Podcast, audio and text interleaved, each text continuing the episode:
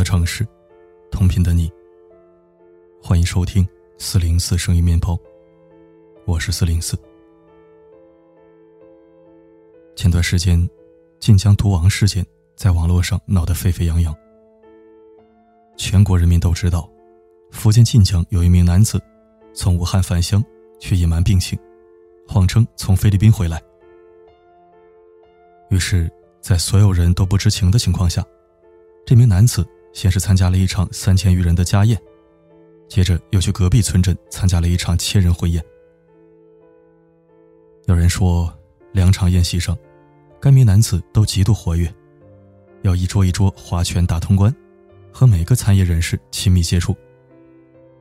接触完后，男子开始发病，宴会人员七人染疫，两次宴会上的四千人。统统隔离。至此，谎言被揭穿，所有人都在声讨这个播毒剂。二月五日，毒王事件被公安局立案侦查，网络上叫好声一片。然而，事情的真相又是怎样呢？二月七日，记者联系上当事人家属，毒王的妻子称，他们从未撒谎。附近的村民都知道他们是从武汉回来的。只是毒王的父亲在和别人交谈的时候提到自己刚从菲律宾回来一个多月，并且他们家人是一月二十号从武汉返乡。那个时候武汉看起来一切正常，人们正常逛街购物，很少有人戴口罩。回到老家后，他们也没看到有人在宣传防控信息，街上很热闹。妻子称，如果知道自己被感染，了解疫情的严重性，他们一定不会回乡，更不会去参加活动。网络上流传的男子喝酒划拳的视频也是子虚乌有，因为男子喝酒会过敏，所以当天并未打通关喝酒，且一直在自己的座位上就餐。事后被确诊的七例，也全是自家亲属。还有知情人爆料。划拳敬酒的并非当事人本人，而是其父亲。据说当事人经此一事大受打击，情绪状态很不好，并一度表示后悔回福建。多位村民在接受采访时也表示，他们不是故意的，他们一家遭灾，叫他毒王对当事人不公道。但好事者才不管这些。他们只愿意相信他们相信的。只要稍微放出一点风声，人们就捕风捉影、无事生非，不去计较现实，而是添油加醋的把谣言重伤的对象，进一步丑化成他们想要的模样。都说谣言止于智者，但这个世界上哪有那么多智者？多数都是人云亦云的凡夫。于是，谣言。就这样慢慢传播开来。在传播学中，奥尔波特与波斯特曼给出了一个谣言公式：谣言等于事件的重要性乘以事件的模糊性。谣言必须同时满足重要和模糊两个特性，并与这两个特性成正比。一件事情的关注程度越高，自然谣言产生，传播的威力就越大。一件事情的模糊性越高，明确消息越少，也会造成谣言的肆意。就比如前几天，一个微博用户放了一段视频在自己的微博上，并配了一段文字，称武汉的医院情况已经恶劣到尸体倒在医院走廊都没人管的地步。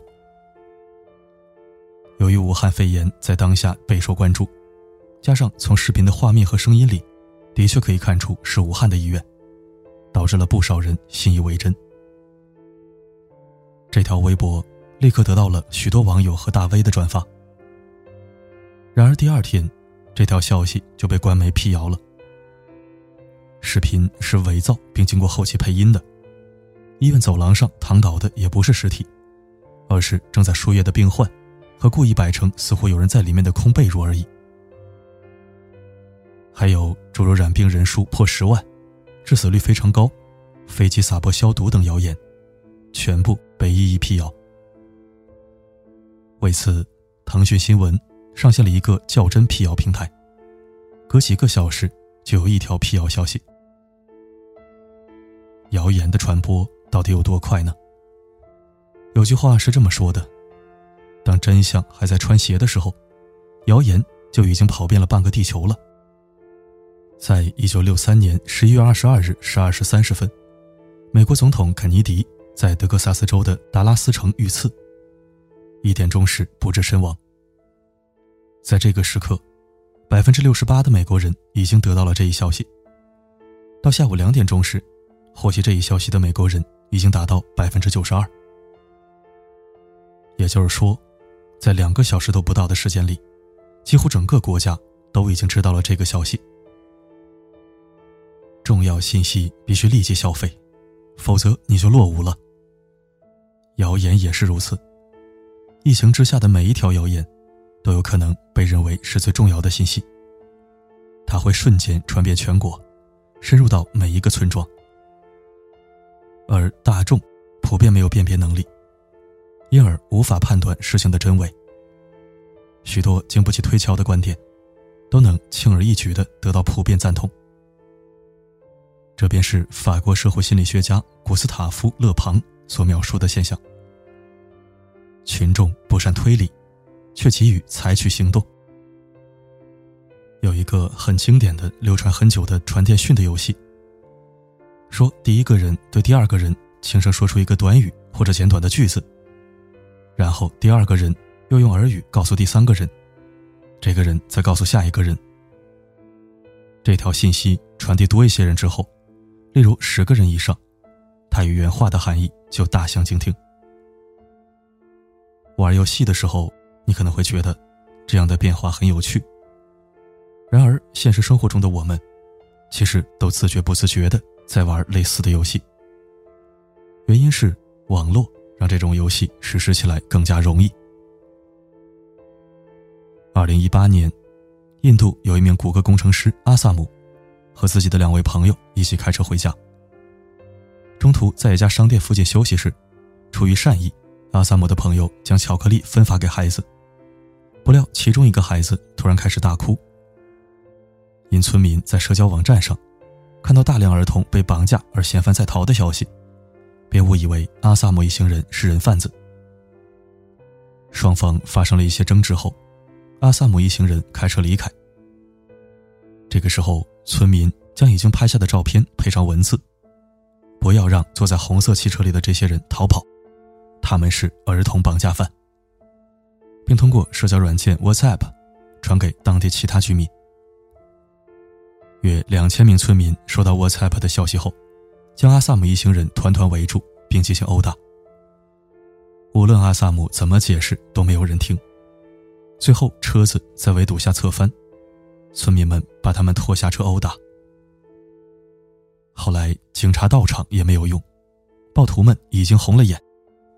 阿萨姆当场死亡，他的两个朋友重伤送医。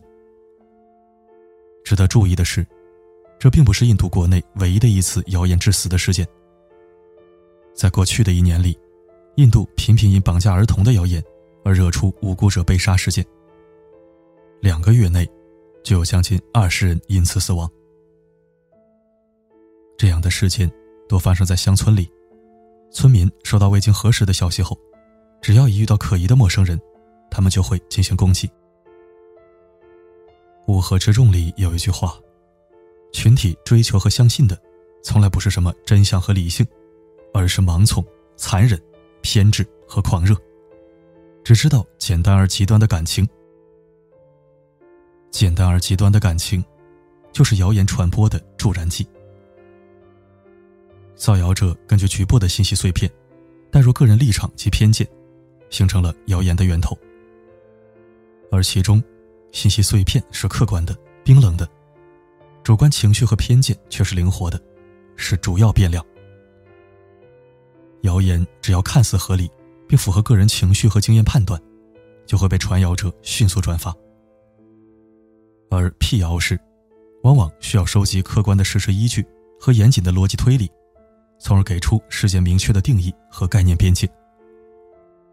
这个过程需要花费大量的时间成本，因此，许多被谣言重伤的人，往往还没有等来辟谣，就已经丢掉了性命。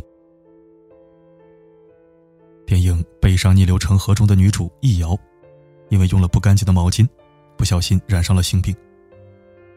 好事者唐小米得知后，放出易遥私生活不检点这样的谣言，全校学生群起而攻之。同学们一边像遇到瘟疫一样躲着他，一边又欺负着他，在他头发上沾口香糖，在他身上泼红墨水，在他没吃的饭里倒垃圾。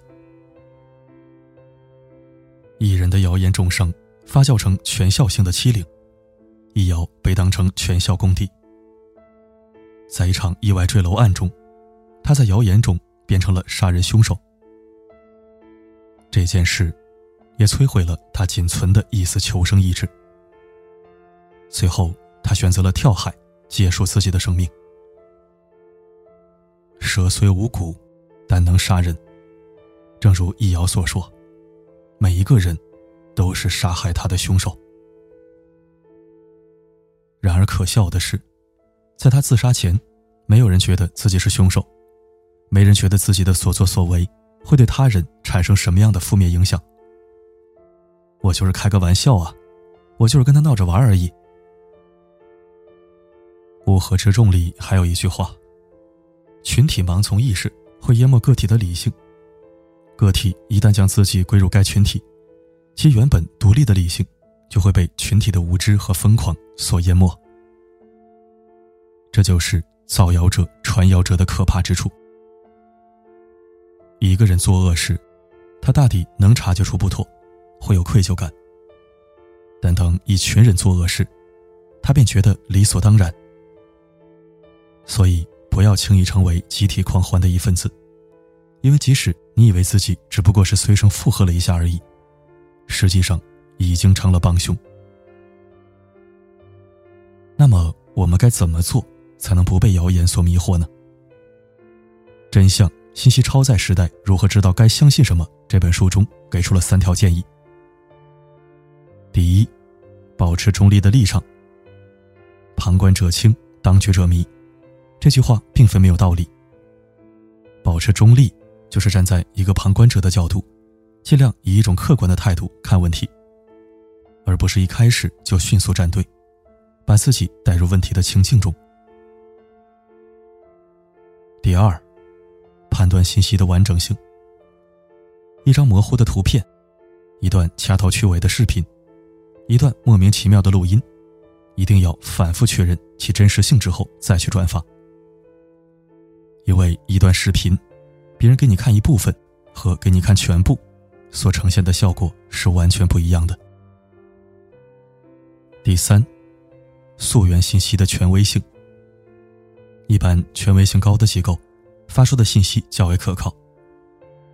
如果你接收到的信息来自一个匿名者，就很有必要质疑其真实性了。互联网赋予了我们每个人发声的机会，但我们还是需要有一份自律，不信谣，不传谣。余秋雨说过一段话：“恶者拨弄谣言，愚者享受谣言，勇者击退谣言，智者阻止谣言，仁者消解谣言。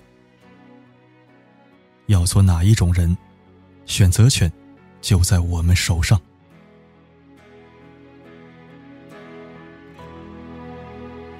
听见了吗？滴滴答答，默默的回答。真正的恋，你会当成海洋。看见了吗？感谢收听。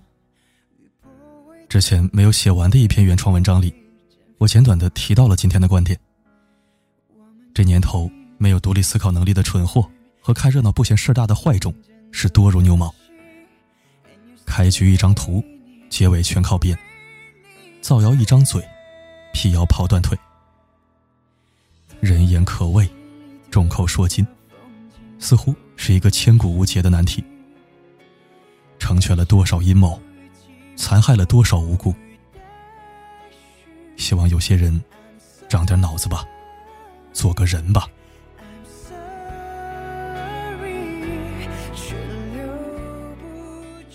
好了，今天的分享就到这里。我是四零四，不管发生什么，我一直都在。